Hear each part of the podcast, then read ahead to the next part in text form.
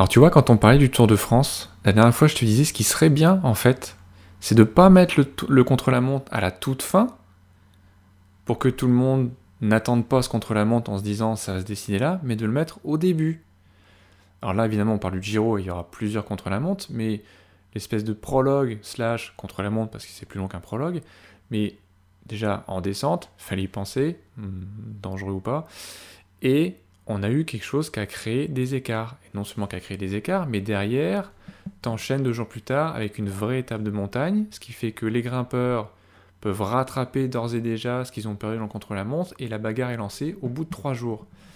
Et ce que je trouvais formidable, c'est que dans ce fameux contre-la-montre, non seulement les, les, grands favoris se sont expliqués, il y a eu de l'aspect tactique, on va y revenir, on voit qu'un Geraint Thomas, il prend quasiment 30 secondes sur Simon Yates, il prend quasiment une minute sur Vlasov, qui a malheureusement abandonné derrière, une minute sur Kelderman, Nibali, Fuglsang, il prend presque une minute 30.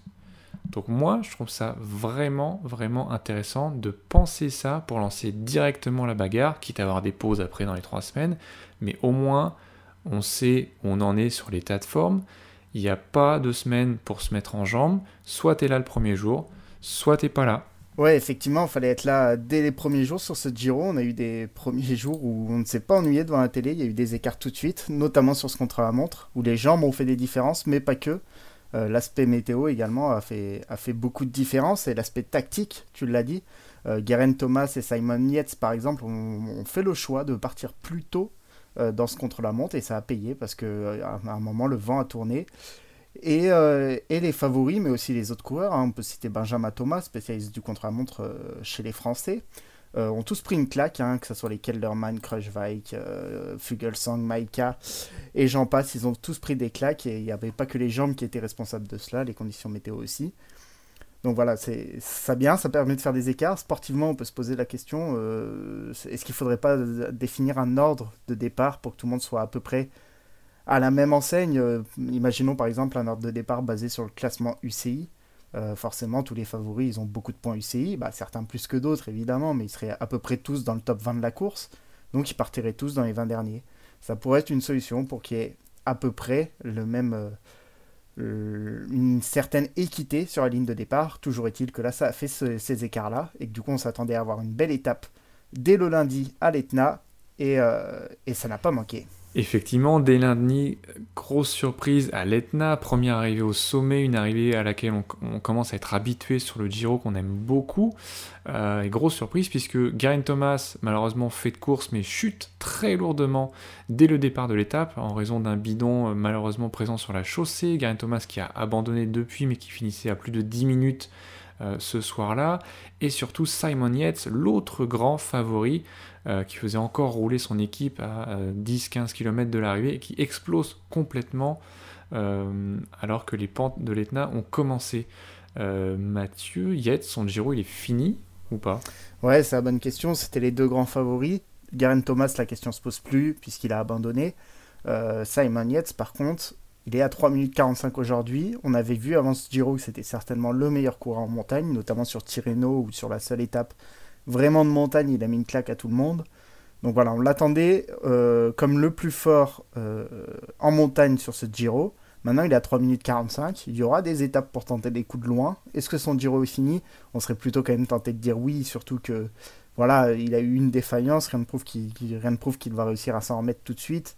Et dès l'étape 5, c'est-à-dire dès mercredi, dès aujourd'hui certainement, si vous nous écoutez le jour de notre sortie, bah, il y a une nouvelle étape de montagne. Donc voilà, faut qu'il se retrouve des jambes très vite et va falloir qu'il soit très audacieux pour renverser le Giro. Ça semble quand même bien bien mal embarqué.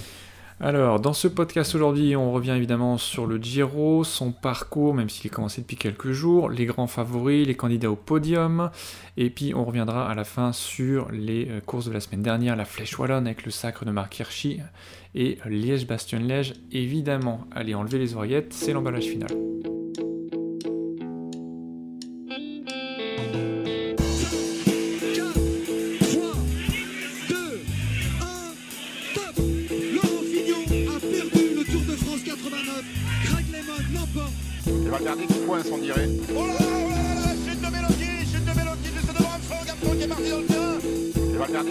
on dirait. C'est peut-être ton jour, Julien, pour aller chercher la flèche wallonne.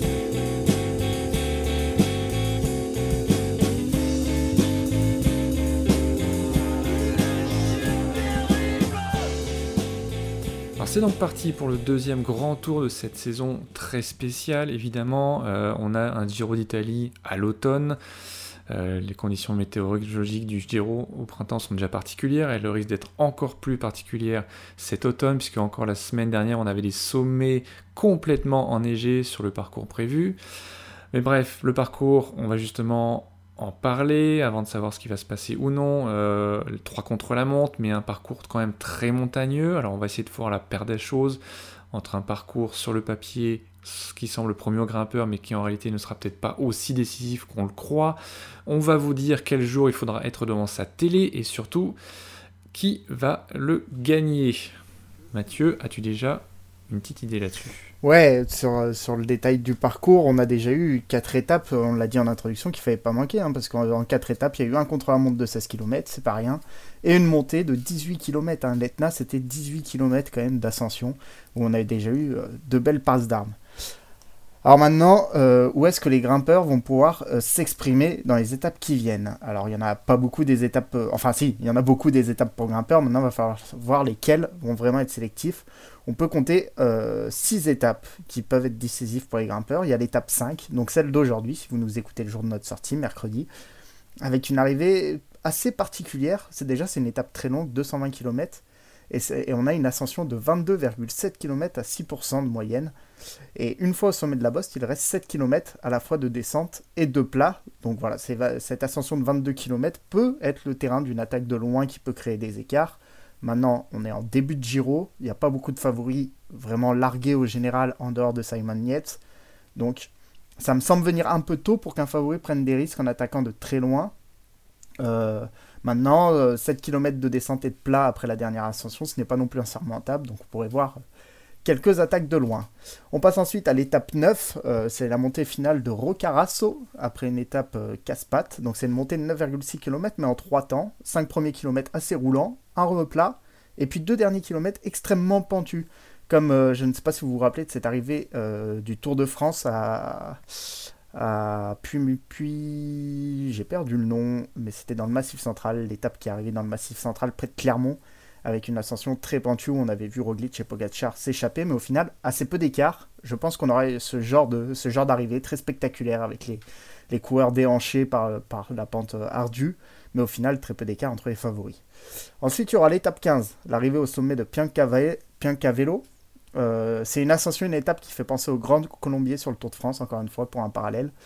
Euh, trois montées de deuxième catégorie, une longue vallée, donc ça semble interdire toute tentative de loin, puis l'ascension finale de 14,3 km à 7,9%, mais avec les pourcentages les plus durs, dans la première partie de l'ascension et une fin plus facile. Donc voilà, ça semble avantager un train d'une équipe très forte. Maintenant, je suis pas sûr qu'il y en ait une aussi forte que sur le tour d'équipe. Donc, on pourrait voir quelqu'un qui ose d'un peu plus loin. Mais c'est pas vraiment ce qu'on a vu sur la première ascension de l'Etna. On a eu une espèce de train-train quand même jusqu'à proche de l'arrivée. Donc là encore, ça paraît difficile d'envisager d'énormes écarts. On arrive à l'étape 17 et elle arrive au sommet de Madonna di Campiglio. Deux cols de, de première catégorie plutôt euh, dans l'étape, mais une nouvelle fois trop loin de l'arrivée, à mon avis, pour tenter quelque chose. La dernière ascension, c'est 11,9 km à 5,8%, avec 3 km plus simple pour finir. Là encore, à mon avis, ça risque d'être une course de côte avec peu d'écart, certainement des favoris qui sont éliminés au fur et à mesure, mais peu d'écart entre les tout premiers. Et on arrive avec les deux gros morceaux montagneux de ce Giro. Euh, d'abord avec l'étape 18, c'est vraiment l'étape de ce Giro, l'étape 18 qui arrivera en troisième semaine. En milieu de troisième semaine, il ne faudra pas la manquer. Alors il y aura le Stelvio, bien sûr, et c'est 25, 25 km à 7,5%. S'il a lieu, parce que tu l'as dit, c'était enneigé il n'y a pas longtemps, il va falloir que il va falloir que ça passe.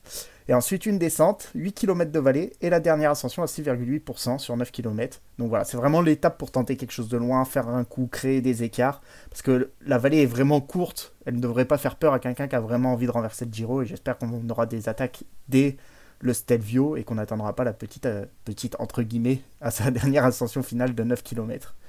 Et enfin, euh, la 20e avant-dernière étape, euh, où on aura un enchaînement du col d'Alien, du col de d'Aniel, pardon, le col de Isoar, la montée de Montgenèvre et celle de Sestrière qui s'enchaînent euh, avec pratiquement aucune vallée entre chacune de, ces ascensions. On pourrait là aussi tenter de renverser le Giro en partant de loin, mais il n'y a pas d'ascension terrible vraiment dans ce, dans ce programme.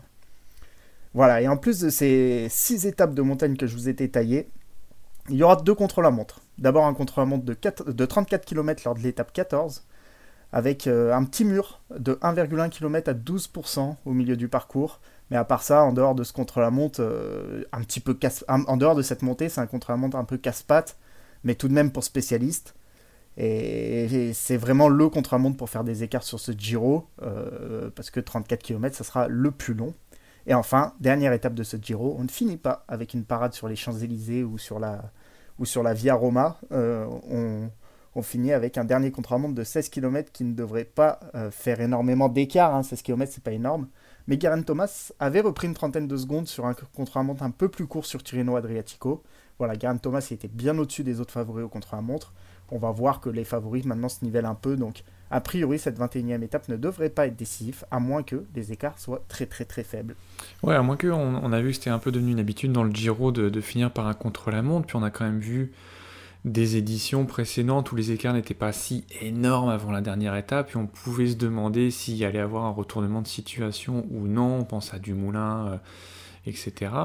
Donc euh, à surveiller quand même. Donc au final c'est un, parcours qui ressemble quand même pas mal à celui du Tour de France sur le papier, beaucoup d'étapes de montagne, très peu d'étapes pour sprinters, mais également assez peu d'étapes de montagne pour faire des vrais gros écarts lors des deux premières semaines.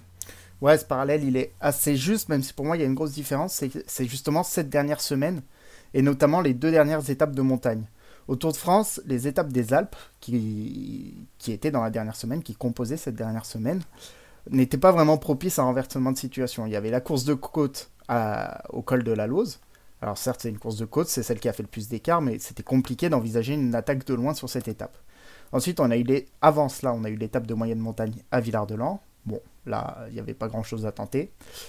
Et enfin, il y a le plateau des Glières, qui était, à mon sens, trop loin de l'arrivée. Et puis, il y a aussi une différence entre le Giro et, euh, le Tour de France, c'est que sur le Tour de France, il y avait une, voire deux armadas très très fortes au niveau collectif, que là, on n'aura pas, et qui peut permettre de tenter des choses de loin.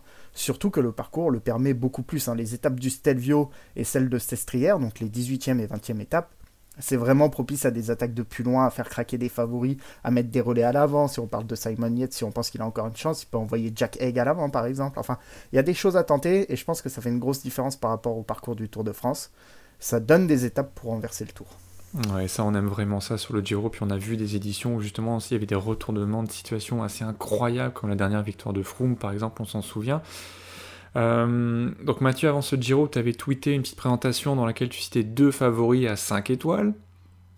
Karen Thomas et Simon Yates. Les deux sont out ou presque pour le deuxième. on peut dire que tu as eu le nez sur ce coup-là, mais au-delà de ça, qui sont aujourd'hui les nouveaux favoris 5 étoiles? Et est-ce que tu vas nous parler de Arm Van Hook? Non, Arm Van Hook, ça sera dans la prochaine partie. Pour une fois que je peux parler de la loto, c'est quand même pas souvent depuis le lancement de ce podcast.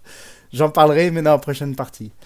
Allez, là, pour revenir à ta question, c'est vraiment la question qu'on se pose désormais. C'est qui, qui le favori de ce, Giro? On en avait ciblé deux euh, dans cette, dans cette start list très ouverte.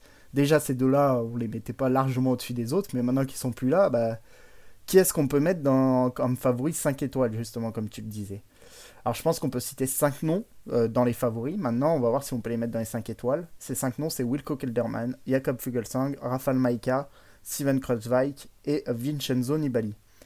Euh, au départ, ce sont 5 des 6 coureurs que j'avais mis en 4 ou 3 étoiles euh, avant le départ. Le seul qui manque dans ces 5 des 6, c'est Vlasov, qui a abandonné puisqu'il était malade. Donc voilà, on a ces 5 noms-là. Maintenant, est-ce qu'il y a un favori 5 étoiles parmi ceux-là? Et là, c'est là que ça devient compliqué, compliqué à dire. Je pense qu'il faut les prendre dans l'ordre. D'abord, le Hollandais de, de la Sunweb, Wilco Kelderman. C'est celui qui a fait la plus forte impression depuis euh, le, début de ce Giro. Il a été le meilleur des cinq favoris. Euh, des cinq favoris qui étaient partis sur le tard, donc dans les conditions difficiles, c'est celui qui a le mieux performé sur le contre-la-montre. Et c'est également lui qui a réussi à reprendre du temps sur tous les autres favoris lors de la montée de l'Etna. Alors voilà, maintenant il avait également commencé très fort sur Tirreno Adriatico, avant de s'effondrer un petit peu lors de l'étape reine de la course. Sa forme est montante, ça, ça paraît assez clair, mais il n'a fait qu'un top 5 sur un grand tour dans sa carrière, c'était une quatrième place à la Vuelta. Alors évidemment, tout ce qu'on a dit avant suffit pour le considérer comme un favori, mais de là le mettre au-dessus de tout le monde parce qu'aujourd'hui il est devant au général et qu'il semble être le plus fort sur ces 2-3 premières étapes, ça me paraît un peu euh, prématuré. Et 13 secondes derrière lui, au classement général, qui on retrouve bah, même moi j'y croyais plus vraiment. C'est l'inusable requin de Messine qui est encore là, Vincenzo Nibali. Euh, bon, lui, je vais dire rapidement son palmarès, mais son palmarès, il est plus à faire. Hein. C'est 4 victoires en grand tour, dont 2 sur le Giro, auquel il faut ajouter 7 autres places sur le podium. Donc voilà pour son palmarès en grand tour. On pourrait en dire plus sur ses autres victoires. Euh, aujourd'hui, c'est le deuxième meilleur favori sur le. Ça a été le deuxième meilleur favori sur le premier contre-montre, pardon. Et il a également semblé très fort sur l'Etna. Il a en plus à sa disposition une grosse équipe. On l'a vu, c'est elle qui a serré, euh, qui a mis, euh, qui a mis la poignée de gaz à fond avant l'Etna quand ils ont vu que, que Thomas et Yates n'étaient pas très bien. Sa forme est montante. il était vraiment pas à l'aise sur Tirreno Adriatico. À l'inverse, il a été très bon au championnat du monde. Il semble un peu tous les ans sur le déclin à un moment de l'année. Pourtant, dès qu'il arrive à son objectif de l'année, bah là, il est trop fort. Et on le voit encore une fois cette année. Il a fait deuxième du Giro l'an passé, alors que sa saison n'était pas facile avant cela. Donc voilà, lui, il faut le considérer. Et si vraiment on devait classer des favoris en 5 étoiles, il y serait. Je pense que c'est Nibali et Kelderman aujourd'hui les deux grands favoris. Mais il y en a trois autres. Et Nibali est aussi un coureur extrêmement intelligent. Est-ce qu'on peut pas se dire que quand il a vu le calendrier de la saison euh, se mettre en place cette saison euh, extrêmement particulière. Il s'est pas dit le Giro, il y aura quasiment personne des grands grands noms euh, du cyclisme, des grands tours euh, actuels. Il y aura pas Roglic, il y aura pas Pogacar, il y aura pas il y aura, sûrement pas Froome qui était hors de forme très clairement d'été. Il y aura peut-être juste Geraint Thomas. Il y aura pas Bernal, etc. Est-ce que c'est pas ma dernière occasion de gagner un grand tour. Si, certainement. Et d'ailleurs, c'est pas le seul à se dire ça. Hein. Quand on regarde la, start list, Kelderman, est-ce qu'il peut gagner un autre, tour, un autre grand tour que celui-ci très particulier aujourd'hui? Est-ce que Fugelsang euh, peut en gagner un autre? Euh, Voilà, ces gars-là aujourd'hui ont profité de la situation pour venir en forme sur ce Giro. Mais maintenant, il va quand même falloir, euh, entre guillemets, se coltiner les trois semaines et être assez fort sur trois semaines pour remporter. Et justement, bah, tu m'offres une super transition pour partir sur Fugelsang et se partir sur les trois autres favoris que du coup je qualifierais un petit peu de 4 étoiles, mais vraiment l'écart entre les 5 étoiles et les 4 étoiles sont vraiment très faibles. Les 5 peuvent gagner ce Giro très clairement. Donc les trois autres sont quand même un peu plus loin au classement général. Fugelsang, Kruijswijk et Maika. Ils sont entre 30 et 40 secondes de, de Wilco Kelderman euh, au soir de la quatrième étape. Et ils sont donc déjà à plus d'une minute de Joao Almeida, euh, le, jeune maillot rose de la Quickstep, dont on va également parler ensuite. Donc ces trois-là, Fugelsang, Krojak, Maika, euh, sont légitimement à, placer parmi les favoris, mais il y a un peu plus d'interrogations autour d'eux. Donc pour Fugelsang, l'interrogation c'est sa régularité sur trois semaines, voire même d'un jour à l'autre. Euh, des fois, il paraît très bien un jour et le lendemain, il est totalement éteint. Donc il est en forme, hein, il l'a montré, il a gagné le Giro de Lombardia, il était dans le bon groupe sur les championnats du monde. Mais lui, il est dans sa carrière, il n'a fait qu'un seul top 10 sur un grand tour, ce qui montre un petit peu euh, ses limites et des limites en montagne qu'il a également montré euh, sur Tirreno Adriatico, où il avait euh, lâché du temps dans l'étape Rennes. Maintenant, lui aussi, je l'ai beaucoup dit, mais c'est le cas pour lui aussi, sa forme est ascendante. Justement, en parlant de forme, c'est un peu l'interrogation qu'il y a autour de Steven Kruijswijk. Euh, il n'a pas couru depuis sa chute au Critérium du Dauphiné, dont on se rappelle, il était prévu sur le Tour de France. Sur la montée de l'Etna, c'est le seul favori qui a lâché quelques secondes par rapport au groupe Nibali. Euh, voilà, lui, sa forme, elle risque d'être ascendante également sur quelques semaines, mais à quel point? Est-ce qu'à un moment, il va pouvoir rattraper les autres favoris sur leur forme? Voilà, c'est un peu la question euh, qui entoure Steven Kruijswijk, qui pourrait faire figure de favori sur ses performances récentes dans les grands tours. Maintenant, reste à voir son état de forme actuel. Et enfin, le dernier, le cinquième, Rafal Maika, lui, son problème, c'est, à mon avis, clairement le contre-la-montre par rapport aux autres. Euh, c'est clairement le moins bon rouleur des cinq. Et en plus, il a déjà du retard à rattraper. Hein. C'est lui le plus loin, il est déjà à 40 secondes de Wilco Kelderman. Alors il grimpe bien, ça c'est sûr et certain, mais je suis pas sûr qu'il soit suffisamment fort pour creuser suffisamment d'écart sur ses principaux adversaires euh, en vue des contre déjà en vue de les rattraper et ensuite en vue de creuser l'écart euh, avec les contre-montres qui arrivent. Ouais, puis très honnêtement là quand tu parles de Raphaël Maika dans les autres Silent d'un grand tour, c'est qu'on a quand même pas un plateau euh, exceptionnel cette année, mais on aura du spectacle en tout cas. Donc justement, tu parlais des contre-la-montre qui restent à courir, puisque le premier c'était donc en, ouverture, il est déjà passé. Est-ce qu'il y a un de ses favoris euh, qui aurait intérêt justement à attendre euh, les deux derniers contre la montre, y compris le dernier jour? Bah, La réponse facile à cette question, ça aurait été Garen Thomas. Mais c'était un peu la réponse facile à toutes les questions à l'entame de ce Giro. Maintenant, ça n'existe plus. Euh, parmi ces cinq, j'en vois pas un qui est vraiment au-dessus des autres en contre-la-montre. Peut-être Steven Kruijswijk. Et en plus, c'est celui qui aurait intérêt à ce que la course ne se décante pas trop vite parce que sa forme, on l'a dit, elle risque de progresser sur trois semaines. Donc, s'il y en a un qui aurait intérêt à ne pas emballer la course, à mon avis, de ce qu'on a vu de l'Etna et de, des qualités de contre-la-montre, c'est sans doute Steven Kruijswijk. Je pense que les quatre autres, ils ont qu'une envie, c'est de faire l'écart en montagne. Kelderman, il a montré sur la première ascension qu'il pouvait le faire. Nibali, on connaît son état d'esprit d'attaquant. Maika, il n'a pas intérêt à compter sur le contre-la-montre. Et Fugelsang, pareil, euh, c'est pas le plus mauvais rouleur, mais il peut pas tout miser sur le contre-la-montre. Non, je pense que ces cinq-là vont se faire la guerre. Ça a déjà commencé sur l'Etna. Et en plus, ils seront pas tout seuls à miser gros sur ce Giro.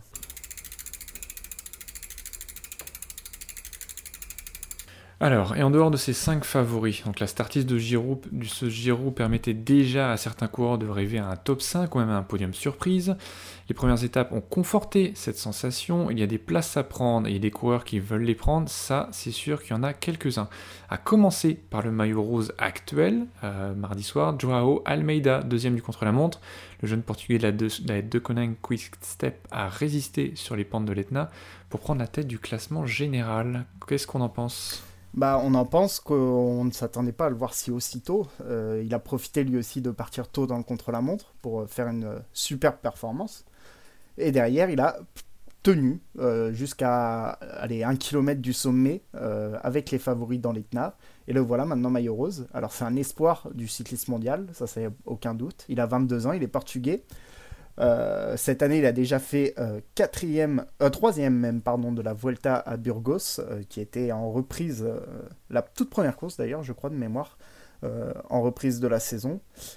maintenant, il avait déjà montré quelques, comment on peut dire, quelques limites dès que la pente s'élevait vraiment sur ce tour qui avait d'ailleurs été remporté, je crois de mémoire, par euh, par, par, par Remco Evenepoel, c'est bien ça. Donc voilà, il avait montré quelques limites, il en a encore un petit peu montré hier parce qu'il fait partie des favoris qui ont lâché un peu de temps. Il a lâché 12 secondes par rapport au groupe favori. Alors sur une montée de 18 km, c'est rien. Maintenant, euh, la course s'est lancée un petit peu tard, entre guillemets. Donc voilà, il est là, il est placé. C'est clair qu'il va jouer le podium. C'est clair qu'il roule, roule bien, qu'il est bon en contre-la-montre. Il l'a montré sur le premier contre-la-montre.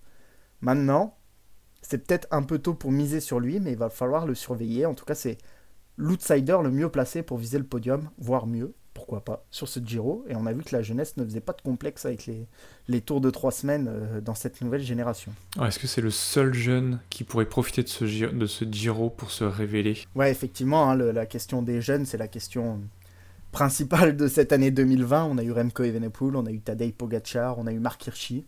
Alors, est-ce qu'on va en avoir un autre? Il y en a deux hein, qui ont fait forte impression sur ces, sur ces deux premières étapes sélectives, euh, sélectives oui, le contre-la-montre et la montée de l'Etna. Sur le contre-la-montre, j'ai vraiment noté la performance de McNulty, euh, l'américain de 22 ans lui aussi. Euh, de tous ceux qui sont partis sur le tard, c'est le seul à avoir réussi une bonne performance et, à avoir réussi à, à, se placer à moins d'une minute de Joao Almeida. Donc voilà, il avait les jambes. Sur la montée de l'Etna, ça s'est un peu moins bien passé parce qu'il a lâché euh, un peu plus de temps, euh, c'est-à-dire 40 secondes sur le groupe des favoris. Donc ça commence à faire beaucoup s'il perd 40 secondes à chaque arrivée au sommet. Maintenant, il euh, ne faut pas se fier juste sur la première ascension, il y en aura d'autres. Il est placé lui aussi au général, il est 12e du classement général. Il peut lui aussi viser le top 5 s'il arrive à être régulier, s'il arrive à reprendre du temps sur les prochains contre-la-montre. Et enfin, je vais pouvoir parler de, de, ce qui me fait le plus plaisir sur ce début de Giro de Arm Van Hoek, le jeune belge de 23 ans de la Lotto Soudal, qui a été le meilleur du groupe favori euh, hier sur l'Etna. C'est lui qui a monté l'Etna le plus vite en attaquant à 5 km de l'arrivée dans la roue de Jonathan Castroviro. Castroviro a fini par péter, pas lui. Il finit troisième de l'étape, puis il remonte cinquième au classement général. Alors voilà, il n'a pas, pas énormément, énormément de références, Arm Van Hoek. Euh, on l'attendait à être capable de se battre euh, pour des top 10, euh, au moins sur des étapes d'une semaine. L'an passé, il n'y est pas arrivé pour sa première année pro. Cette année, il a réussi en tout début de saison sur une course espagnole, il a réussi à faire dixième, juste derrière Brandon McNulty d'ailleurs. Et là, il a montré qu'il était fort dans une ascension, donc à voir s'il pourra, pourra poursuivre cela. Lui aussi, pour l'instant, je pense qu'un top 10 et au maximum un top 5 serait déjà une super performance pour lui. Donc voilà, chez, chez les jeunes, euh, sur ce Giro, il faudra surtout suivre, je pense, Joao Almeida et garder un petit œil sur Arm Van Hook et Brandon McNulty et peut-être même le coéquipier de Joao Almeida, Facundo, euh, Fausto, pardon, Masnada, qui est un petit peu plus vieux, mais qu'il faudra surveiller également. Et dans les plus vieux, justement, euh, on a vu sur les pentes de l'Etna un Domenico Pozzovivo, je ne saurais même pas dire s'il a 35 ou 40 ans, très à l'aise, ou encore un Pelo Bilbao qui est plutôt régulier sur ses premières étapes. Est-ce qu'on peut s'attendre à une belle performance des coureurs de la NTT ou de la Bahreïn, qu'on attendait pourtant un petit peu moins sur ce Giro il a 37 ans, Domenico Pozzovivo, pour répondre à ton interrogation. ça fait une éternité qu'on le voit là. Ancien coureur d'AG2R d'ailleurs, euh, Domenico Pozzovivo, à une époque un peu lointaine. Alors, qu'est-ce qu'il peut faire sur ce Giro? C'est une bonne question. Hein. Ça fait longtemps qu'on ne l'a pas vu à ce niveau-là, Domenico Pozzovivo. Je me baladais un peu dans ses résultats et j'avais du mal à trouver quand est-ce qu'on l'a vu euh, jouer un rôle de premier plan sur une course aussi importante. L'an passé, il a fait 7ème du Tour de Suisse. C'était son meilleur résultat de la saison euh, dans, un classement général World Tour.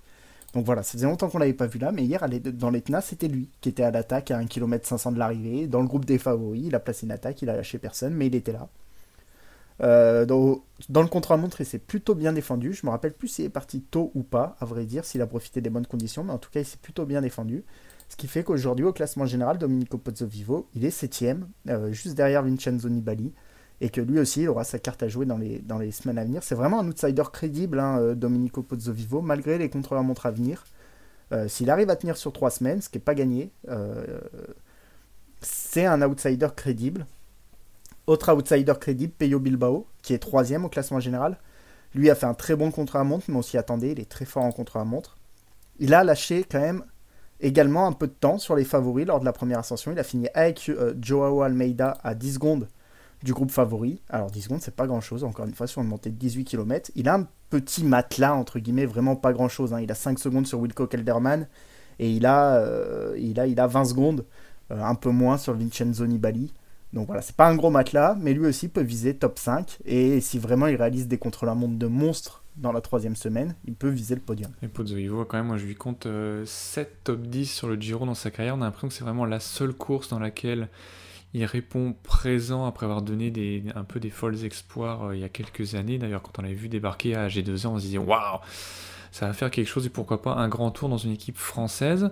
Et d'ailleurs, il euh, a fait, je te coupe rapidement, il a fait qu'un seul top 10 dans un autre tour que le Giro. C'était sur la Vuelta 2013, mais de ça, il a fait ses top 10 que sur le Giro. C'est ça, encore 5ème en 2018, 6ème en 2017.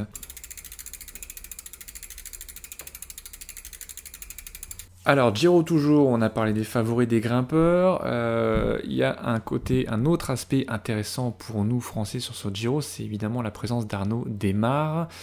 Euh, combien d'étapes pour Desmar ou pour les sprinteurs en général On dit pour Desmar parce qu'aujourd'hui, évidemment, il a levé les bras, donc son compteur est ouvert. Mais euh, voyons plutôt un petit peu ce qui reste sur le parcours d'ici la fin du Giro. Alors les chances françaises et ceux des sprinters sont complètement liés un peu malheureusement pour eux, certes pour nous, pour nous c'est ma moitié canadienne qui parle. Certes, il y a bien le jeune Aurélien Paris-Peintre qui peut jouer une placette au général, et des Tony Galopin, des Bernard, des Aidé pour jouer des coups en montagne, mais tous les yeux français seront surtout rivés sur les sprints massifs, et donc notre champion national Arnaud démarre, très en forme depuis la reprise de la saison. Combien d'étapes peut-il viser? Eh bah pas énormément, il n'y a pas beaucoup beaucoup d'étapes vraiment promises aux sprinters. Alors j'ai classé un peu ces étapes qu'on pouvait entre guillemets, promettent aux sprinters en trois catégories. Il y a celles qui sont vraiment promises 100% aux sprinters, il n'y a aucun moyen qu'ils se fassent lâcher. C'est l'étape 7, l'étape 11 et, très surprenant, l'étape 19, calée entre les, si vous vous rappelez bien, entre les deux grosses étapes de montagne que je vous détaillais tout à l'heure. Celle du Stelvio qui est la 18 et celle de Sestrière la 20. Et ben entre les deux, il y aura un petit sprint. espérons que ça sera pour Arnaud Desmar, mais il faudra avoir bien passé le Stelvio la veille. Ensuite, il y a les promise 100% sprinter, mais une équipe comme la Bora, euh, elle l'a d'ailleurs fait aujourd'hui, euh, qui pourrait accélérer pour mettre en difficulté les sprinters comme Viviani, Gaviria ou Arnaud Demar. C'est la 4, donc celle qu'on a eu aujourd'hui, euh, que Arnaud Demar a fini par gagner, par gagner, mais on a vu que certains sprinters ont été lâchés, que la Bora avait justement tenté ce coup un peu à la mode de, rouler dans les difficultés assez loin de l'arrivée. Et on aura quatre autres, quatre autres étapes euh, dans le même style, quatre autres étapes en milieu de tour, la 8, la 10, la 12, la 13, peu importe les chiffres, il y aura quatre autres étapes dans ce style. Et enfin, il y a beaucoup d'arrivées, enfin, non, pas tant que ça, d'arrivées pour euh, Sprinter Puncher. Euh, il y a eu la deuxième étape où on a vu Diego Ulissi gagner. Tu vas, revenir dessus, Thibaut, juste après, je le sais. Et l'étape, la sixième et la 16e qui seront également dans ce style-là. Donc voilà, au moins trois étapes promis à Arnaud Desmar en plus de celles qu'il a déjà gagnées, donc on peut dire 4.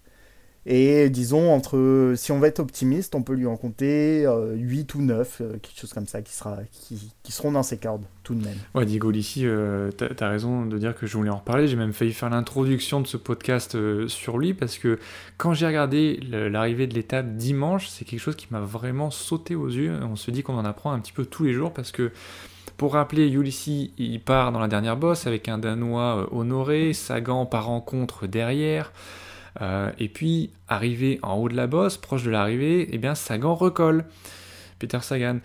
Et, euh, là, eh bien, on voit Ulissi qui menait le train s'écarter complètement et on se dit en fait il est cuit, il abandonne, euh, il voit Sagan revenir dans sa roue et dit c'est tant, pis, je jette l'éponge. Et bien en fait il s'est juste écarté complètement pour se replacer en queue de groupe, du petit groupe de trois donc avec Sagan et Honoré.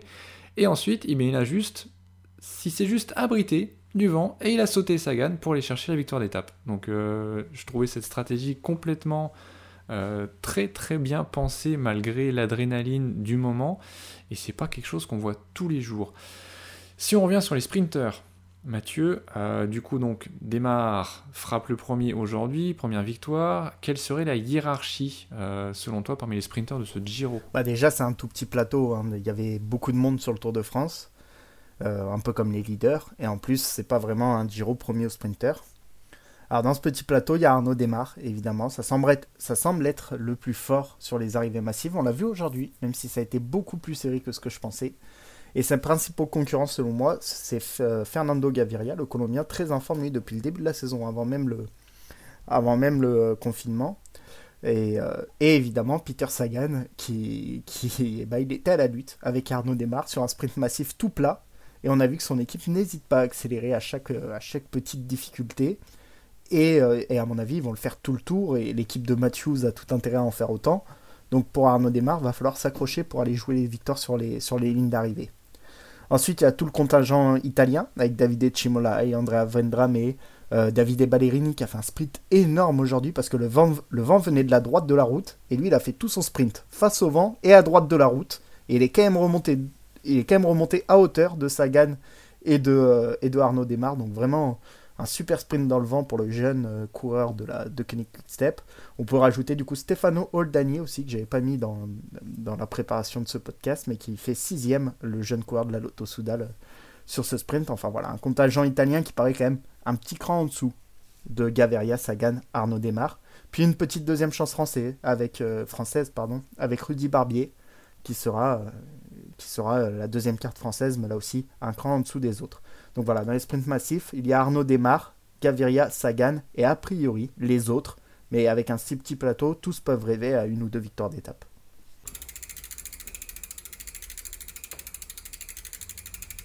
Ok, on tourne la page Giro, on y reviendra évidemment la semaine prochaine, euh, et on passe aux Ardennaises, puisque la Flèche Wallonne et Liège-Bastogne-Liège ont eu lieu euh, cette semaine, et nous allons revenir dessus par ordre chronologique, en commençant par la Flèche Wallonne.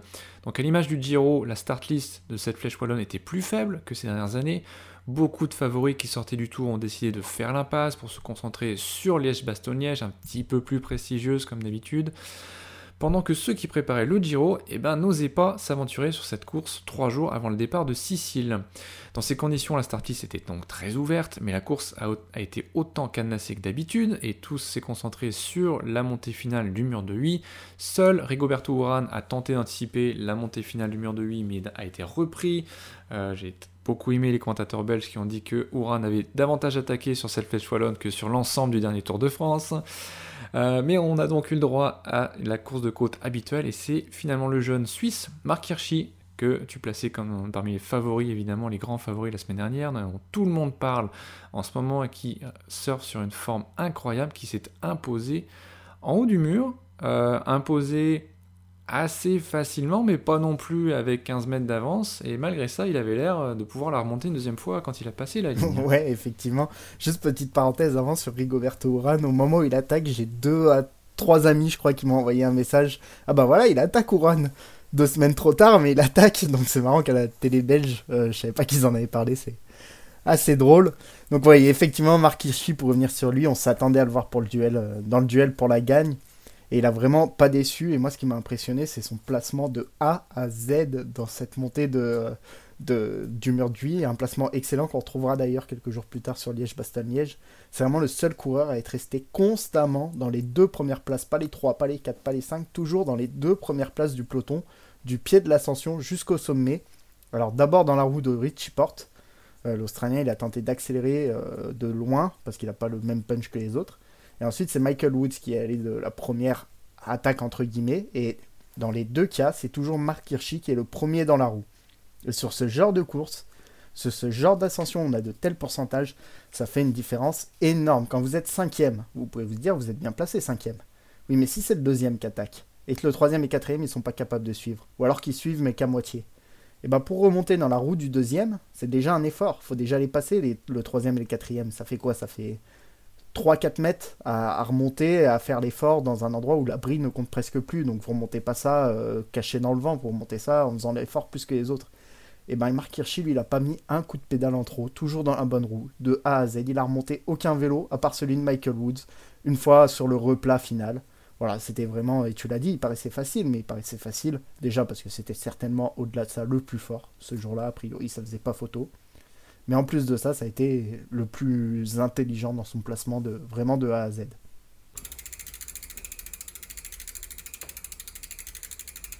Liège-Bastogne-Liège. Retour sur le sprint le plus nul de ces dernières années. Selon nous, euh, trêve de plaisanterie, euh, la plus prestigieuse évidemment des Ardennaises, la doyenne des classiques. C'était certainement la course avec la plus belle start list de la semaine. Comme souvent ces dernières années, il a fallu attendre la côte de la Roche au Faucon, dernière difficulté répertoriée de la journée pour voir les favoris se séparer.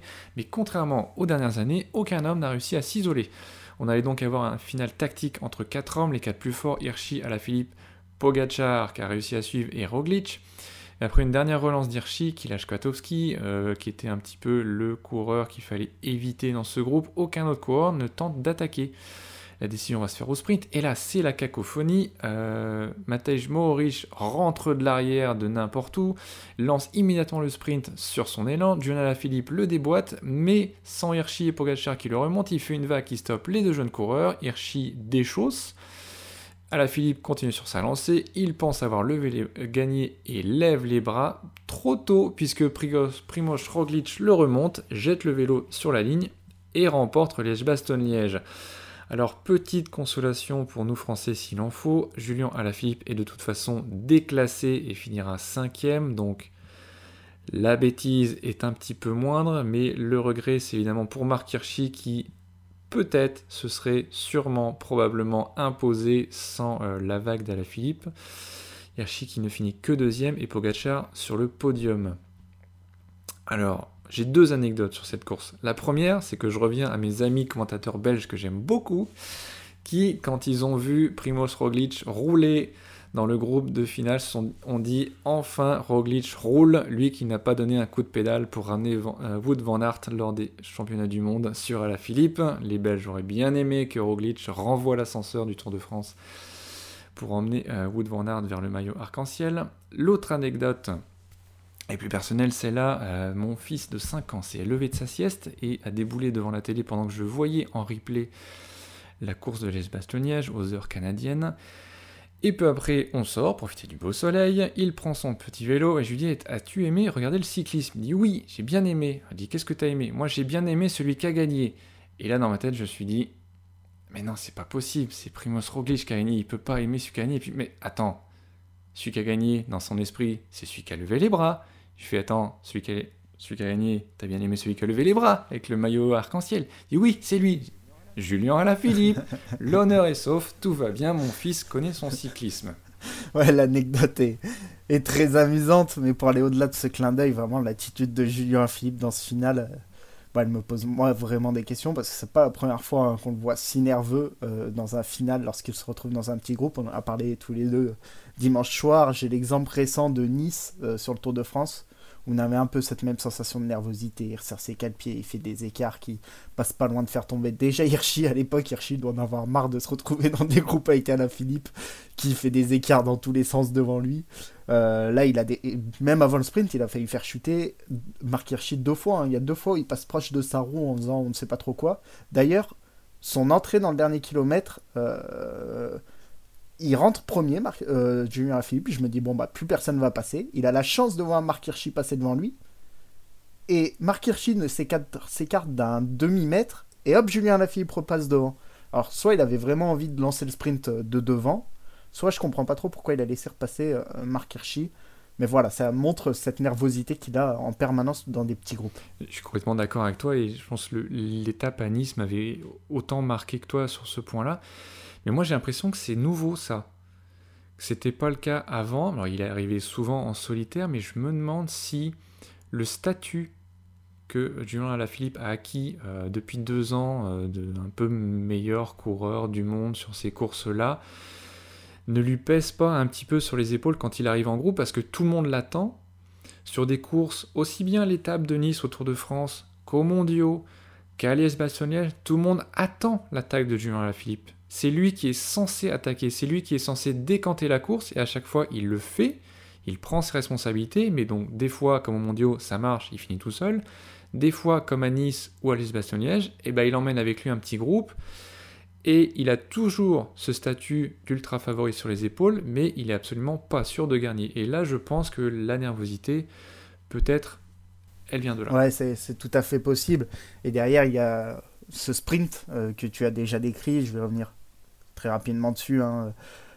Je pense, voilà, tu l'as dit en intro, je pense que c'est le sprint vraiment le plus pourri que j'ai eu l'occasion de voir. Et je pense, dans mon esprit, c'est sans doute proportionnel à l'attente que j'avais de, de, ce sprint et de ce final au moment où 4-5 mecs basculent ensemble au haut de la roche au faucon, bah, je m'attendais à un final explosif où chacun allait tenter sa carte, d'autres allaient attendre le sprint, peut-être il y en a un qui a attaqué, tout le monde allait se regarder. Et finalement, il n'y a pas vraiment eu d'attaque euh, de ce style. Pour moi, il y a un peu de deux raisons à cela. Déjà, le terrain était très descendant, donc difficile de mettre une attaque, parce que finalement, sur le seul endroit où on pouvait mettre une attaque, bah, Mark Hirschi l'a tenté. Et ensuite, autre chose, les quatre coureurs du groupe de tête, bah, ils ont une pointe de vitesse. Et après 257 km, avoir une pointe de vitesse, même un peu moins haute que, que le copain d'à côté, bah, c'est déjà une chance de gagner, quoi en soit. Et si tu tentes une attaque à 2 km de l'arrivée et qu'elle rate, bah, t'as fini, t'as plus de chance de gagner parce que t'as, as cramé peut-être ta dernière, ta dernière cartouche après 257 km. Donc voilà, pour moi, ces deux facteurs combinés, le fait que les deux puissent croire, les quatre puissent croire à un sprint massif, enfin massif, un sprint en petit groupe, et, euh, et le fait que le terrain n'avantageait pas, pas vraiment ça, bah, ça a amené à ce sprint. Bon, on s'est dit, tant pis, on va avoir un super sprint, quatre champions qui vont arriver ensemble pour gagner les bastogne c'est vraiment magnifique. Et là, la vague de Julien Lafilippe, alors que tu vois Hirschi remonter, tu vois même Pogachar remonter, tu te rappelles du Tour de France où Pogachar avait sauté Hirschi sur la ligne, tu te dis, ah, les deux vont très vite. Est-ce que Pogachar peut le sauter dans tout... Est-ce qu'ils vont remonter sur la Philippe? C'était encore loin d'être fait. Et là, sa vague, elle, met tout en l'air. C'est un peu dommage, je trouve. C'est un peu un manque de respect envers Hirschi et Pogachar. Et bah, c'est peut-être un peu des gros mots de dire ça, mais un peu un manque de respect envers le cycliste. Quoi. T'as des fans qui sont devant la télé, qui attendent depuis je sais pas, 7-8 heures, c'était long cette journée à regarder Liège-Bastogne-Liège où il se passe jamais rien, et ça finit comme ça, j'étais vraiment dégoûté sur ce coup-là. De... Maintenant, euh, voilà, son année, elle, restera réussie quoi qu'il arrive. hein. Julien Lafilippe, hein, il a gagné ses mondiaux, il a gagné une étape du tour. Voilà, faut pas, faut pas le jeter dans la fosse au lion. Euh. Faut pas le jeter dans la fosse au lion euh, malgré tout. Maintenant, j'ai vu un tweet passer après, après Liège-Bastogne-Liège Roglic aurait certainement fait quatrième de ce sprint et il gagne Liège-Bastogne-Liège. Alors, je sais pas s'il aurait effectivement fait quatrième parce qu'il n'était pas lâché non plus hein, dans le sprint, mais c'est quand même très drôle que ça, soit lui qui ait de la réussite après, euh, euh, après la fin de son Tour de France où il méritait peut-être un peu mieux. Et, voilà, donc euh, ça fait quand même un entre guillemets beau vainqueur pour ce Liège-Bastogne-Liège et chacun aura eu la sienne entre Pogacar, le Tour de France, Hirschi, la Flèche Wallonne, à Philippe les Mondiaux et Roglic la doyenne. C'est ça, et puis on a vu un, un Primoz Roglic euh, faire la fête, entre guillemets, si on sait faire la fête dans le cyclisme entre deux courses, c'est-à-dire qu'ils ont un mini burger et une mini bière au repas d'équipe, et Roglic qui a dit à ses équipiers J'ai enfin gagné quelque chose. Euh, tu l'as dit, la grande différence par rapport au championnat du monde, c'est que Julien Alaphilippe ne se retrouve pas seul après la dernière bosse du parcours, même s'il a essayé comme tout le monde l'attendait. Mais dans un groupe de quatre coureurs, euh, c'est ces quatre-là qui se sont dirigés vers la ligne d'arrivée. Donc, quelle est la différence entre la course euh, de dimanche chez Bastogne-Liège et celle d'avant aux mondiaux? Pourquoi Alaphilippe n'a-t-il pas réussi ce coup-ci à lâcher tout le monde? Bah, Je pense qu'il y a deux éléments importants qui ont varié entre les deux courses. Euh, c'est d'abord ce qu'il s'est passé avant la dernière bosse et ce qui s'est passé avant l'attaque de Julien Alaphilippe dans la dernière bosse. Donc avant la bosse au championnat du monde, on a eu les accélérations de Quentin Paché et de Nance Peters qui ont déjà fatigué bien les jambes de tout le monde. Derrière, on a eu l'attaque de Pogacar qui a obligé du monde à rouler. Du coup, on s'est retrouvé avec moins d'équipiers. Et dans l'avant-dernière ascension, bah, il y a eu beaucoup d'attaques. Je ne sais pas si vous vous rappelez de l'épisode de la semaine dernière où j'ai dû parler de l'avant-dernière ascension euh, 8 ou 9 fois. Et bah, au final, on s'est retrouvé dans la dernière ascension avec un petit groupe de 20-30 personnes. Et, euh, et l'idée de cette. Euh, euh, de ce sujet pour, pour conclure ce podcast, elle m'est venue d'un tweet de la Flamme Rouge qui dit c'est pas la même chose d'attaquer dans un groupe de 30 personnes que d'attaquer dans un groupe de 80 je entre guillemets, dans leur tweet, ils disaient Je vous l'avais dit la semaine dernière et vous m'étiez tombé dessus. Euh, vous en avez eu la preuve aujourd'hui. Et effectivement, euh, on en a eu la preuve. Parce que les jambes étaient plus fraîches. Et au moment où, Julien Lafilippe attaque, il fait pas le break. Enfin, il le fait. Il n'y a que quatre personnes, il y a que trois personnes qui le suivent. Et Kiatowski et Woods pas très loin. Mais il le fait pas autant que lors du championnat du monde. Et autre chose, pendant cette dernière bosse, pendant la Roche au Faucon, on n'a pas eu le même scénario que la semaine d'avant au championnat du monde on a eu, lors des championnats du monde, une attaque de Wood Van Aert, une attaque de Kiatowski, et c'est sur l'attaque de Kiatowski que Julien, il attaque à la bascule. Attaquer à la bascule, on dit toujours, c'est une bonne technique euh, d'attaquer soit dans les derniers mètres de l'ascension, soit même une relance en haut sur le plat quand il y a un plat en haut. Et on nous l'apprend d'ailleurs chez les jeunes, je me rappelle à une de mes toutes premières courses cyclistes euh, en minime, notre coach nous avait dit si vous êtes costaud, attendez dans la bosse. Il y en a plein qui vont fusiller dans tous les sens. Vous êtes en minime, ils vont pas forcément réfléchir. Mais par contre, une fois que vous êtes sur le replat en haut, un replat qui était très long, bah là, mettez la cacahuète ici, et ceux qui ont attaqué pendant toute la bosse, bah, ils n'auront pas de quoi vous suivre. Et effectivement, au championnat du monde, c'est ce qui s'est passé. Julien, il a attendu d'être au sommet, c'était pas un replat, la pente était encore là, mais c'était en tout cas le sommet de la bosse. tous avaient déjà mis des attaques, les jambes elles brûlaient pour tout le monde, et lui il a la capacité d'aller faire ce jump de plus qui a fait le break. Là, euh, sur Liège-Bastogne-Liège, on voyait clairement qu'il avait la pancarte dans le dos, mais une pancarte énormissime. Tout le monde attendait qu'il attaque. D'ailleurs, bel indice que tout le monde attendait qu'il attaque, il avait Hirschi dans la roue. Hirschi, il est toujours dans la roue de celui qui va attaquer. Alors, au moment où il met son attaque, euh, c'est encore une très très belle attaque. Hein. J'ai pas le comparatif des watts euh, qu'il a mis lors de cette attaque par rapport au championnat du monde. Mais à ce moment-là, il n'y a que Hirschi qui arrive à le suivre, et encore. Et encore, il, a du mal à le suivre. Pogacar et Roglic reviennent dans un deuxième temps. Katowski et Woods ne sont pas trop loin. Et voilà, il y a un groupe de 4, 5, 6 qui se forme. Et Julien Philippe, bah derrière, il rate son sprint. Si la course s'était décantée un peu avant, là, il n'avait que Dries de pour le faire. Ça n'a pas été suffisant. Si la course s'était décantée avant, peut-être qu'il finissait tout seul. Peut-être qu'il lâchait ses concurrents à Roche au Faucon. Ça n'a pas été le cas et donc Julien Alaphilippe devra donc attendre avant d'accrocher euh, Liège-Bastogne à son palmarès. Euh, c'est tout pour aujourd'hui. On se retrouve la semaine prochaine pour parler essentiellement du Giro d'Italie, puisqu'en termes de classique, l'Amstel Gold Race a été annulé cette semaine pour raison de Covid aux, Pays-Bas. Euh, les prochains rendez-vous en termes de classique, c'est gand Game le 11 octobre. puis ensuite, ce sera le Tour des Flandres le 18. mais en attendant, on aura le temps de se concentrer sur donc cette première semaine du Giro. Euh, merci à tous, prenez soin de vous et à la semaine prochaine.